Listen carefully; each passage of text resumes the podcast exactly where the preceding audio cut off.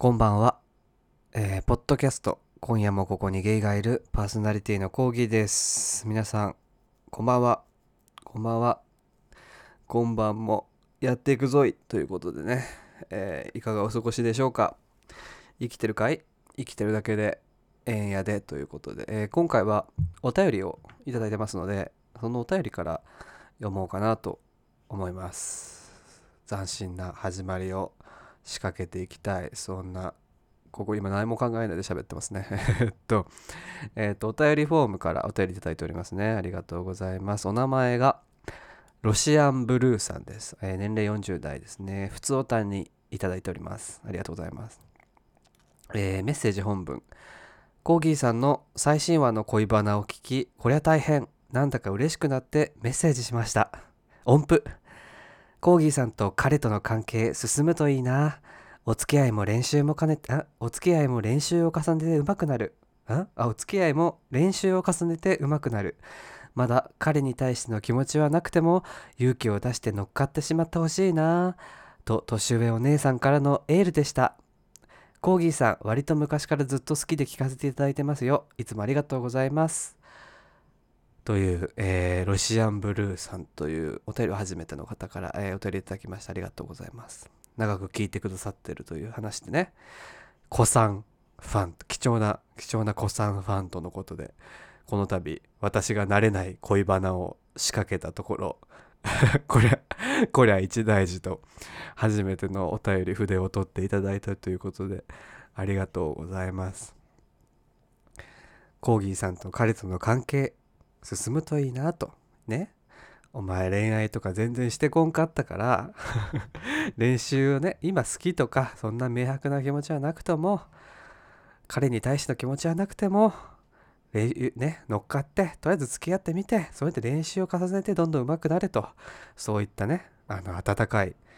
エールをいただいたところなんです。はい。ありがとうございます。でも、でもっていうかまあ今日配信をで喋るのはこのデモの後の内容なんですけどあのね ま前回その150回か150回でお話ししたそのセフレとしてお付き合いをしていたセフレっていう性質の関係を保っていた人から急に好きだよというね告白をされてしまって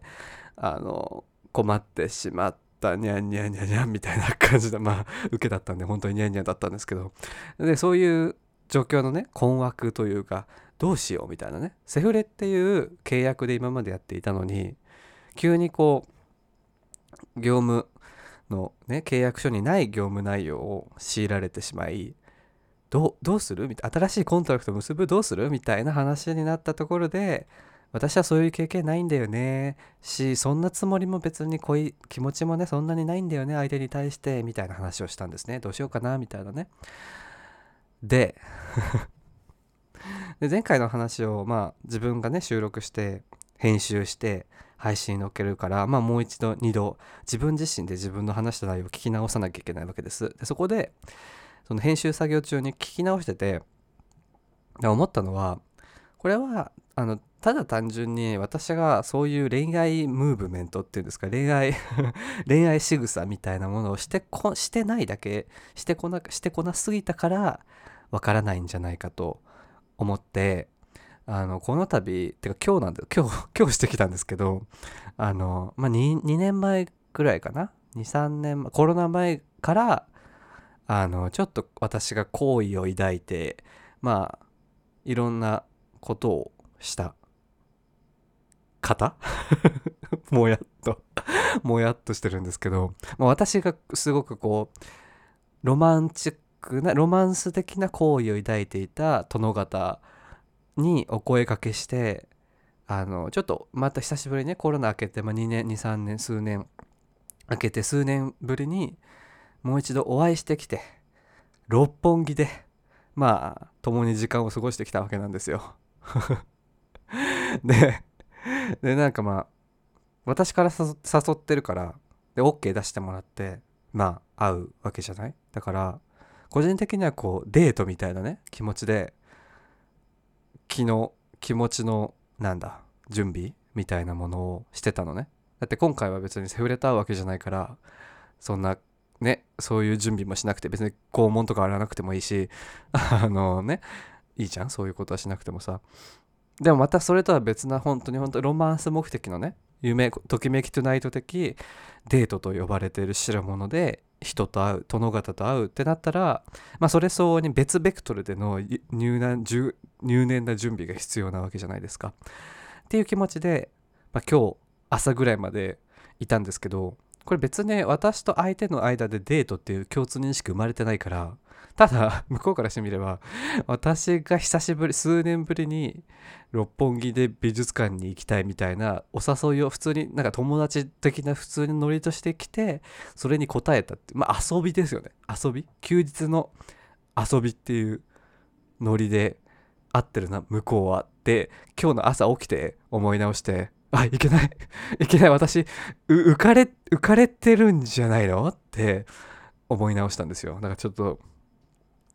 でもこれがこれが恋なんじゃないかと同時に思ったわけです今朝。朝ごはんを食べながらオートミールに牛乳を浸しながら思ったんですよ。あれでもこれがセフレに耳を塞がれて好きだよと言われる時の心の高揚感みたいなものは全くなかったっていうのを前回のエピソードで話したんですけど今回この入念にね何週1週間2週間も前からあじゃあ今度の日曜日は六本木でこういうこと言ってこの人とこういうとこ行くから、まあ、事前にこういうのを調べてこういう服を着てみたいなことを考えて、こういうこういう会話のネタを仕込んでみたいなことを考えてる時間っていうのがこれ恋なんじゃないかなとやはりはっと気づいたんですよ。ではまあではっていうか恋とは愛とはみたいなさそういうね あのいかんせんこう我ら我ら我らっていうか 一色単にしちゃいましたけど私我ら陰キャの民としてはさやはりまあ愛も恋もねいろいろこう本とかね映画とかいろんなこう古今東西ね何千年も前からいろんな創作物とかいろんなねなんか文章とかね語られているからそれらを摂取しているいるから恋とは愛とはみたいなこうねありふれたようなあの疑問にあの対する答えみたいなのはなんとなく分かるとは言いつついざこう自分がね自分の身になったこう実体験としての恋愛とはみたいな。実体験とするならばむしろ愛より恋の方が難しいのではみたいな風に思ってしまったんですね。ってこういろいろ考えているともう何が何だか分からなくなってしてしてしまってね私こう気づいたら私お屋敷にいよみたいな。やおややおやお七それで今朝のあの朝起きてでもうだんだんわかんない。もうなんか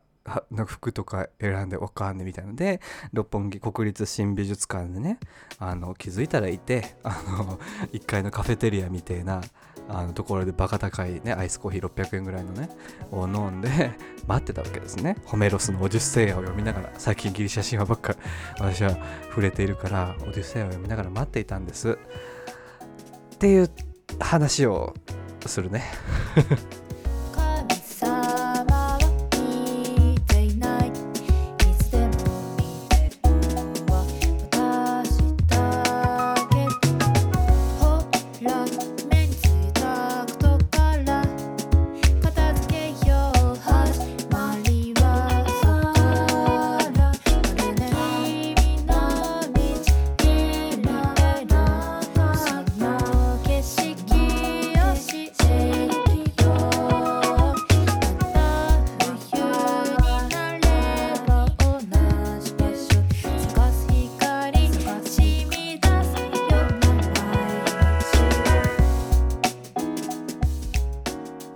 本木の、まあ、乃木坂駅から直結六本木駅から徒歩数分の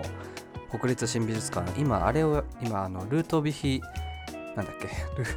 ルートビヒ美術館展ドイツのあのケルンにあるルートビルートビヒ美術館っていうとこが来ててルートビヒ美術館展をやってるんですけどそこを、まあ、私が見に行きたかったしその相手っていうのは、まあ、コロナ以前に何度かそういう美術館に一緒に行ったり、えー、映画を見たりあの相手の家で映画を見たり、まあ、なんか前近所に住んで私前あの東京の北というか北中、うん、北東の方に住んでたんですけど前は家が近かったのでそのたまに相手の家に行って映画を見たりしていたんですね。でまあ向こうは忙しいのでそんなに会ってなかったんですけどでなんかでもあの一回り以上年が上なんですね。だから私今25なので相手は35以上？35以上40未満？っていう感じなんですけど。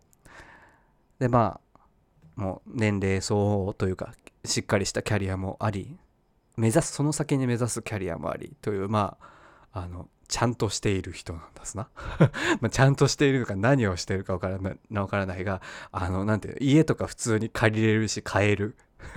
社会的信用がある。間違ってもタトゥーとか入れてない社会的信用のある人物なんですね。で であのでコロナ前何度か会ってたと。ででコロナのこの2年間会ってなかったのは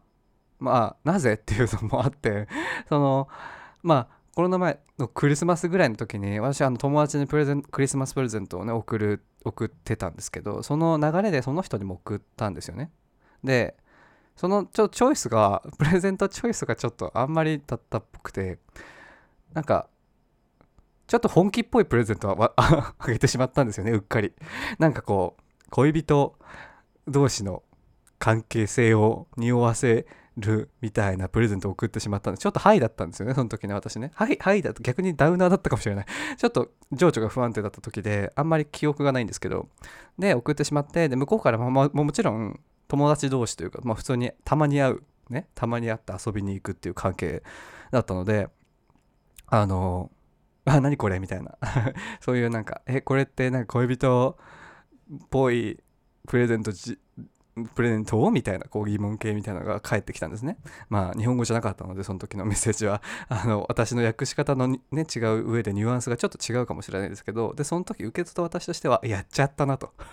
これはこれはややっちゃったで講義って思ってたんですごいへこんだんですねこれは。あもううっかりさんだべ。うっかりさんどころじゃないべ本当にね。廊下立ってなさいみたいなミスをしてしまったなと思っていたんですね。でその後私がちょっとこうクライシス ライフクライシスに陥り心身ともにこうバランスを崩しでこう2年間の時日が経ちてちょうどコロナがその時あったからコロナの2年間もありみたいな感じで、まあ、ようやく今年に入今年の春春行って春になってぐらいの時にまあ私の方もだんだんこうあの冷静に 何て言うのこう自分自身のそのクライシスを踏まえた上での付き合い方っていうかこう人生の歩み方みたいなものとのこう折り合いをねだんだんつけながら、まあ、ちょっとずつこうあの何て言うんだろうこう、まあ、例えるならばこうロッククライミングのようにこう 壁長いでかい壁が目の前に立ちかかってしまったが壁にね突き出てるちょっとちっちゃい出っ張りとかねちっちゃいこうこう岩とかをねこう最必死で探して一個一個掴んでいくみたいなそれで上に登っていくみたいな日々を、まあ、最近は過ごしていたこの今年入ってから過ごしていたので、まあ、そろそろ大丈夫だろうとね。ロッククライミングも、まあ、ちょっと一番上のちょっと斜めになってるところは まだ登れないけれどもまあ何度か登ってみて落ちることもあったが あの中頃までは登れるようになったからまあああいう失態を犯してしまったがでもまだ私の方で、まあ、そういったこの失態私の方の失態を踏まえた上でも好意はまだ何ならあるし会いたいと思うんだったら会えばいいじゃないってこう私の中に住んでいるもう一人の自分がささやいたんですね今回。だからこう声をかけてみたんですね、まあ、前回のその話したセフレ事件も踏まえての話でもあるんですけど。であのそう誘ってだからこう結構今回としてはこう浮かれてはいたっていう話をしたんですけどまあその100%呆然自失みたいな感じではなくて 本当にこうそろそろそろそろと慎重にねこう崖崖の下を覗くようにしかも落ちないようにこうあの立つんじゃなくて腹ばいで崖の下を覗くようなね こうボーイスカウトとかで習うやり方で崖の下を覗きながら相手にちょっと久しぶりでしたけど、まあ、きっとあなたも過去のことなんかそんなに覚えてないでしょうから、まあ、そういうこともね前忘れて忘れていただいた上でもう一度ちょっとこの気さくなコーヒーってやつとちょっと遊んでみませんか？でね花一問目みたいなあのあたが欲しいみたいなね。ことで会ってみたんですよね。でそう。でまあ普通に会って、まあ、向こうはちょっと遅れてきちゃったんですけど、まあ、忙しい人ですからね。で やっぱそのルートビヒ美術館に行くわけじゃないですか。私はもう別にその誘い文句としてはルートビヒ美術館でカンディンスキーが来てるからカンディンスキー見に行こうぜみたいなね提案をしてたんですけどね。向こうもあ面白そうだねっていう風に来てたんですけど行ってみたらカンディンスキー1個しかなかったしね。だからおやおやこれはどうしたもんかなとちょっと不安に駆られながらまあ一通り見てね、現代アート全然わかんねえな、みたいな、なんか昔のルネサンスとかの方がまだいいな、とか思いながらこう見てたと。で、まあ見終わった後、まあ出るじゃないですか。ね。で、でその、まあこう、こう今日今日話すのは別にデートの内容を話すんじゃなくて、その、恋をしている状態っていうものをこう再認識していくために あのこれが恋ポイントだって思ったのを私なりにこう喋っていくんですけどあのその展示展示の中に「パリスの審判」っていうねタイトルのあの写真作品があってなんか女性の形をしたマネキンが3体いる写真白黒写真が額に入ってたんですけどで私はおってなってねそれを見た時ね。で美術館別に2人一緒に並んで見てたわけじゃなくてバラバラに見てたんですね。私がバラバラで見たいから。でそのパリスの美術館を私が見た時にタイトルでねパリスの審判で見てこれ何のことかっていうとあれなんですよ。ギリシャ神話っていうかホメロスって人が書いたねイリ,、えイリアスっていうのがあるんですけどギリシャの作品古代ギリシャの作品で。でそこのトロイア戦争という戦争のあの始まりとなったパリス、まあ、原因と呼ばれトロイア戦争っていうギリシャ対トロイアみたいなね国と国との争いの原因となったパリスって人がいるんですけどパリスそのその原因となったパリスが巻きなんていうの巻き込まれた神様同士の、ね、喧嘩みたいな話が逸話があるんですけどその描写その逸話をモチーフにした作品だったんですね。でで私も、まあ、オデュッセイアを、ね、さっきまで読んでいたしであギリシャ神話じゃん。ギリシャ神話のパリスだ。パリスのパリスがなんか写真作品でしかも現代アートでモチーフにされてる面白いって思いながら展示を他のも見て回って出てきたんですけど。でまあその相手がね相手と一緒にこうロッカーに行きカバンを取り出してる時にパリスの審判の話になったんですよ。そういえばさあれやったよね。パリスの。私がそういえばさあれやったよね。パリスのって言った瞬間ああパリスの審判ねって向こうも返してきてくれたんですね。でこれでそうそうあのさつって私がねそうそうあのパリスの審判のさ面白かったよね。あのさあのヘカあ違うヘカってじゃねえ。ヘラとさアフロディーテとって言ったら向こうもアポロンねって来たアポアポロンじゃねえアテネねってもうダメだアテネねって返してくれたんですねこれはお互いこのギリシャ神話の知識というかギリシャ神話を読んだことがあるっていうこう前提共通の認識としかもその上でパリスのその審判の逸話が気に入って覚えているっていうその要素が共通にならないとこのカンバセーションは生まれなかったわけじゃないですか。って思いながら私もロッカーでカバンを取りながらもうあのキュンキュンしてしまって。今今俺はあの、まあ、向こうはいかにいかにもって何ていうのこう成功者の成功者のあの見た目なのね。見た目っていうか、まあ、身長も高い男らしいあのフォルムも完璧みたいなねこう何ていうのまあ芸社会が放っておかない見た目見た目至上主義芸社会が放っておかない。しかも地位も名誉もお金もあるみたいなね。そういう男性が私なんかと一緒に新国立美術館国立美術館のロッカーでパリスの審判のことで会話ができていると思って。その後に、まあ、その逸話っていうのがその神々の結婚式の中でなんかあの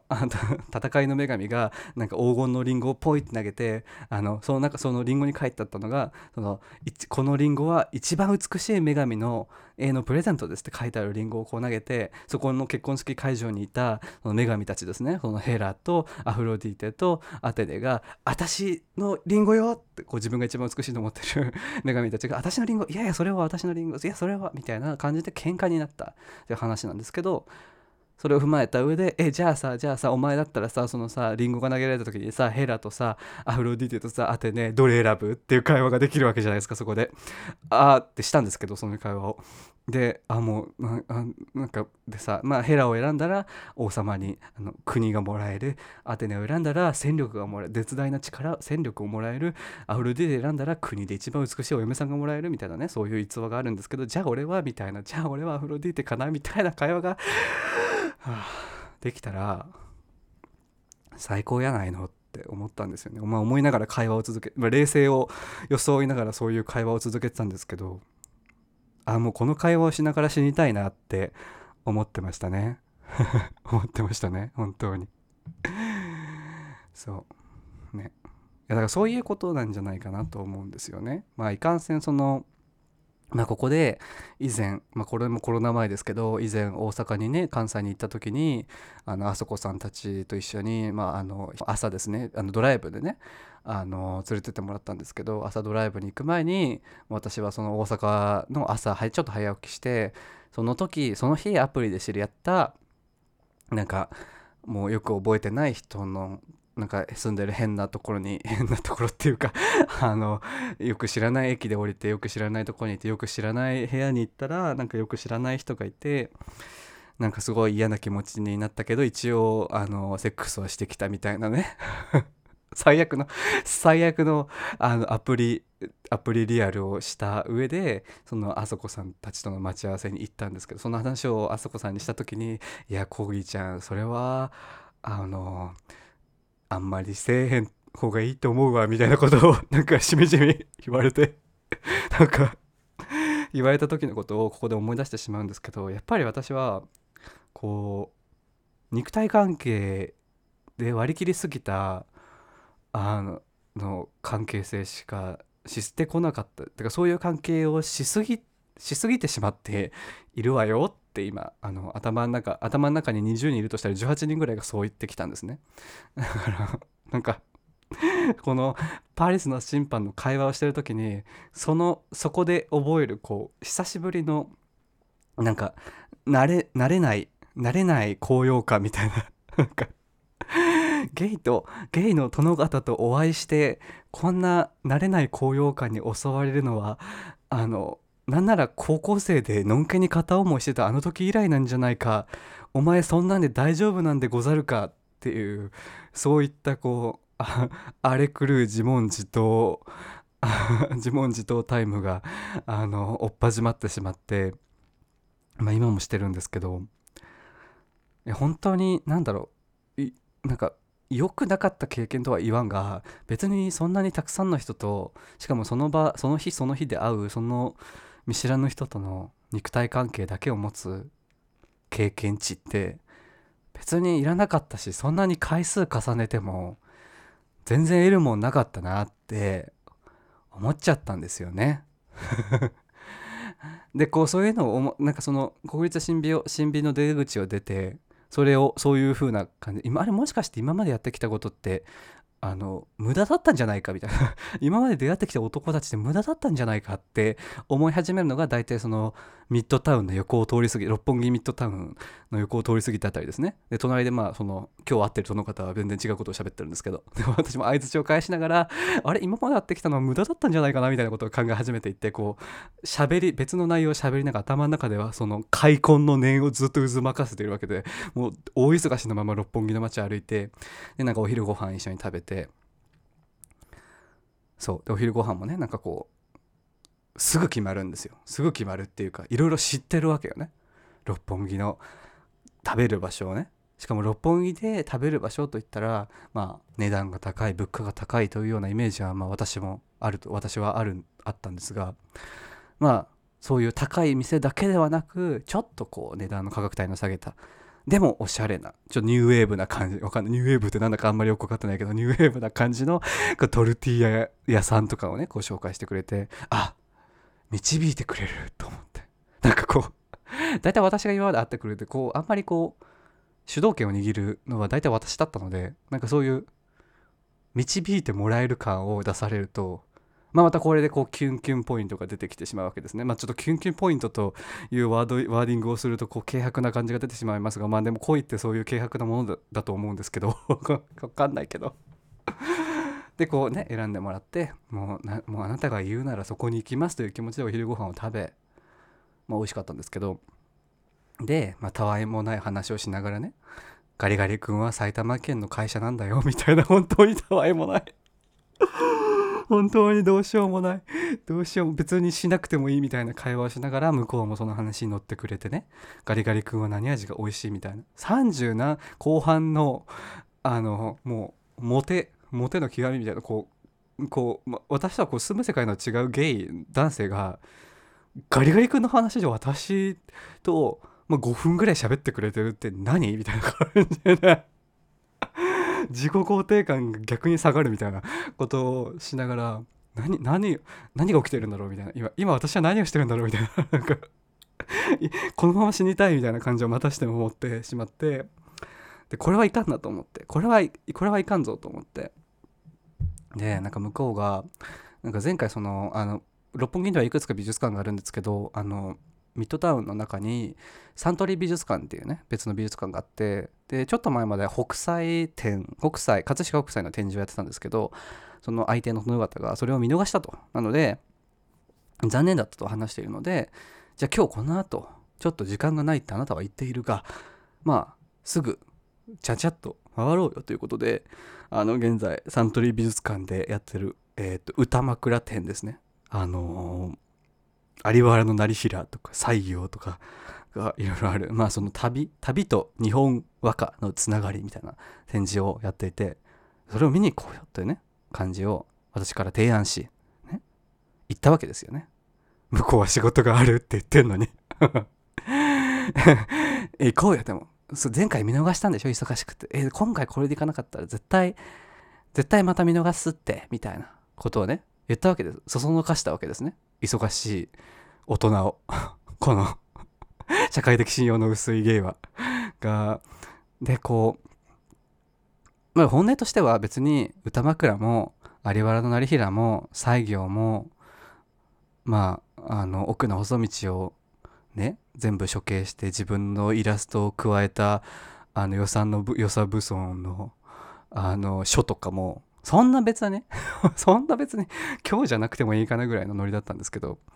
本音はだってもっと長くいたいだからさっていう。恥ずかしい。いやそれは長くいたいじゃん。好きなん好きなんだもんっていうと非常になんかこうあの浅いですけどまあもっと長くいたいじゃない。で思い出してください。私はほら前回失敗してるからクリスマスプレゼントとかでね失敗してるしまあいろいろ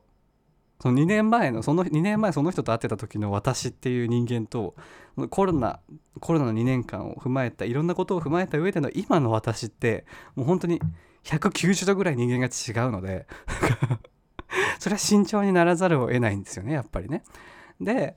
慎重になるからこうなんかこうベタベタもできないし媚びもしないし媚びの片鱗も見せちゃいけねえと思って一回もう勤めて勤めてクールに冷静に 私は成人男性大人みたいな こういくら高校生とかね大学生の頃に恋愛とかそういったもの駆け引きみたいなものが経験できなかったからといって別に今それを取り戻そうとそれぐらいしたっていいじゃないのっていうねこう被害者意識をこうバッて出すわけでもなく努めて冷静にいやあなたが行きたいと言うんだしたらあの私の方でチケットも出せるので一緒に行きませんか？よければですけどでお仕事があるっていうんだったら、まあ、5分ぐらいで見てパパッと出て解散しましょうよっていうね。あ のっていうノリで言ったわけよね。でさまあそれで 何の何の 何の話をっていう感じなんですけど。でまあミッドタウンにねサントリー美術館に行ってまあ見て歌枕店見てでちょっとまあそんなに日本語が堪能な相手ではないのでまあすごい堪能なんですけど日本人非日本生まれとしてはものすごく堪能な方なんですけどいかんせん歌枕店の英語の説明文がなさすぎてあのしかも扱ってる古文とかもかなり難しいか、ね、ところもあるからちょっとあんまりな感じで感じでちょっとあチョイス失敗したかなって思 思いつつもあの出たその歌枕10を出たんですけど。いやなんか何なんだろうね。結局まあその、まあ、今回そのキュンキュンポイントっていうね再三申し上げてるキュンキュンポイントなんかななんでしょうね。私私という人間がキュンキュンなんてしてもいいんでしょうかっていう。極めて薄暗いねマインドセットが今あってそれはなぜかと紐解いていくとまあ確かにその下手に期待をしすぎて期待を裏切られるのが怖いっていうのはまあもちろんあるよね。でかついろいろ期待するとその期待した未来を限りなく実現に近づけようとするために努力せねばいけないじゃないですか必然的にね。でもそれって今私結構その先ほど申し上げたそのロッククライミング中の人生を歩んでるのでそれどころじゃないと思うんですよね結構。あのちょっとした岩が濡れてるとか出っ張りが小さいとかで結構足を滑らすあのタイムラインで今生きてて果たして今自分がそんな恋愛なんてものを片思いとはいえし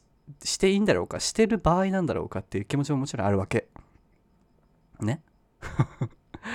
そんなことじゃないじゃん。もっとね、経済的基盤をもっと固めたり、なんかこう、より高いキャリアをね、目指して、こう、自分自身の問題を優先するべきじゃないですか。マイライフですしね。マイ、マイオンライフですから、いつマイライフで、こう、ボンジョビのようにね、ギター書き鳴らしていくためには、やはり、フォーカスは自分主導で、自分の先、自分の未来のためにね、持っとくべきじゃないですか。っていうことを考えて、今必死に、その崖の上からもうそういう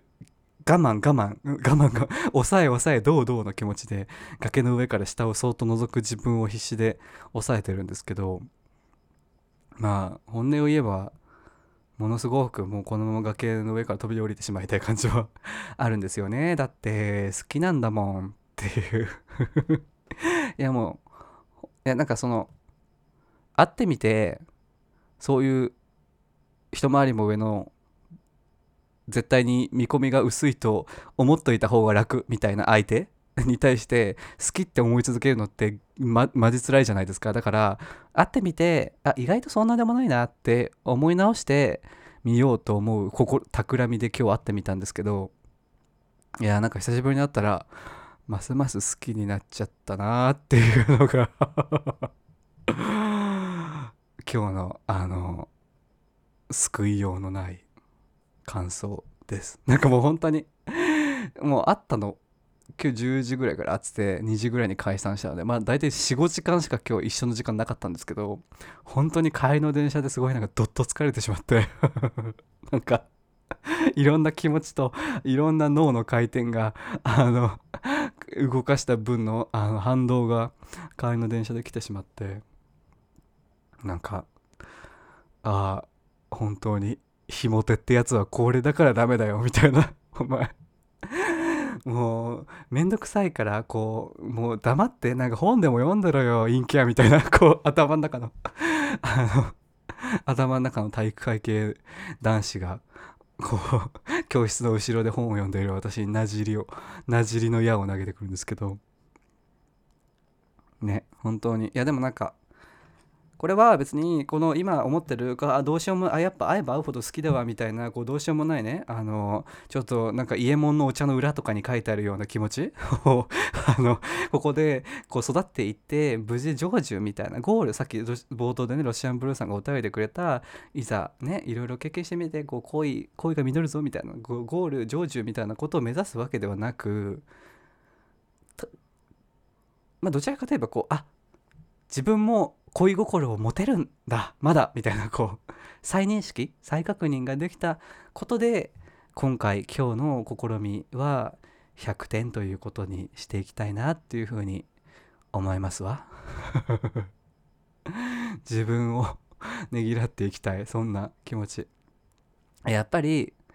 こういろんなセフレとかあってこうまたなんか一時の肉欲に負けてセックスだけしてしまってまたブロックみたいなことを繰り返してるとこう何て言うんですかね、まあ、あの大学の時の教育心理学の授業でやったもので言うと学習性無気力っていうんですか？なんかそういう状態に陥ってしまうんじゃないかなっていうふうに思っちゃうんですよね。しこれがこうなんか恋恋愛こう付き合ってないけど恋をしているっていう片思いの状態ってかなりホルモン的にすごくいいと思思うんですね。あの人間的に。なんかこういろんないろんな穴からいろんなホルモンが出ると思うので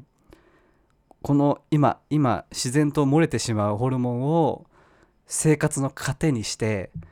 日々を邁進していこうかなと 思い思いますわ。という感じでえっ、ー、とすごい突然終わるんですけど。まああの講義恋愛道中膝くり毛。第1話六本木編でした。なんか本当に難しいですね。恋って。何でしょうね。わからないんですけど。本当に。なんだかね。皆さん最近恋はしていますか？何かあればお便りでお待ちしておりますわ。ということで。あえっ、ー、と次回というか次は多分えっ、ー、とポッドキャスト明日もゲイや、えー、最近新しく始められた生きてく翼というポッドキャスト始められたかの有名な皆さん大好きビッチーさんを、えー、差しでビッチーさんと差しで対談収録をする予定なのでそれの配信が待っていると思いますので、えー、皆さんぜひお楽しみにお待ちください。いろいろあの真面目な話をとかねこう結構あのー、茶化茶化茶化せないような 質問とかも用意して濃密な対談をしていきたいと思っておりますので、えー、皆さん次回をお楽しみにお待ちくださいということで、えー、今晩はこの辺で終わりにしようと思いますえー、今夜もお聴きいただきありがとうございました。またお便りとかね、感想とかあれば番組までぜひ送ってみてください。まだまだ暑いからね、みんな、あの、気をつけて。あと夏のね、アバンチュールとかね、骨まで溶けるような恋とかね、結構火遊び、ね、恋の火遊びみたいなのもね、夏って多いと思いますんで、まあ、そういうのもね、身を任せるもよし、身を引いて大事を取るもよし。あの自分の体を大事にしながら夏を過ごしてください。それでは、えー、たまや